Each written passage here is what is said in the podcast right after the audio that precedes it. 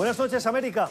La Iglesia Católica se debate entre sus dos almas, la conservadora, que encarna hoy el Papa emérito Benedicto XVI, y la reformista con el Papa Francisco como su mayor exponente.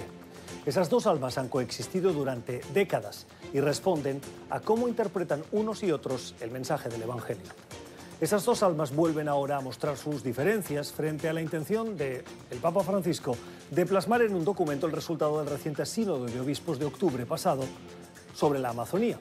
Entonces, una mayoría de obispos en el encuentro se mostraron abiertos a la posible ordenación de hombres casados para resolver la escasez de sacerdotes en esas zonas remotas del mundo donde los fieles pueden pasar meses sin que se les oficie una misa.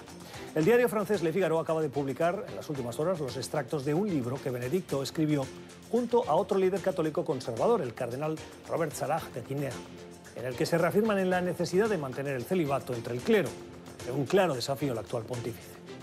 El tiempo de Benedicto XVI pasó y Francisco, quien ha defendido el celibato sacerdotal y se ha negado a hacerlo algo opcional a nivel mundial, busca propuestas que garanticen su supervivencia, la de la Iglesia.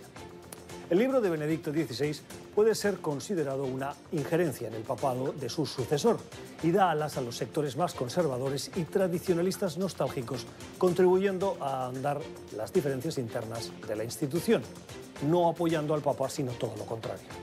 El celibato sacerdotal no es un dogma de fe. El celibato forma parte de la tradición de la Iglesia. No era una exigencia en los primeros siglos del cristianismo y no fue un requisito hasta el Concilio de Trento en 1545. Aferrarse a esa tradición para intentar convertir en dogma de fe puede acabar haciendo de la Iglesia una institución marginal.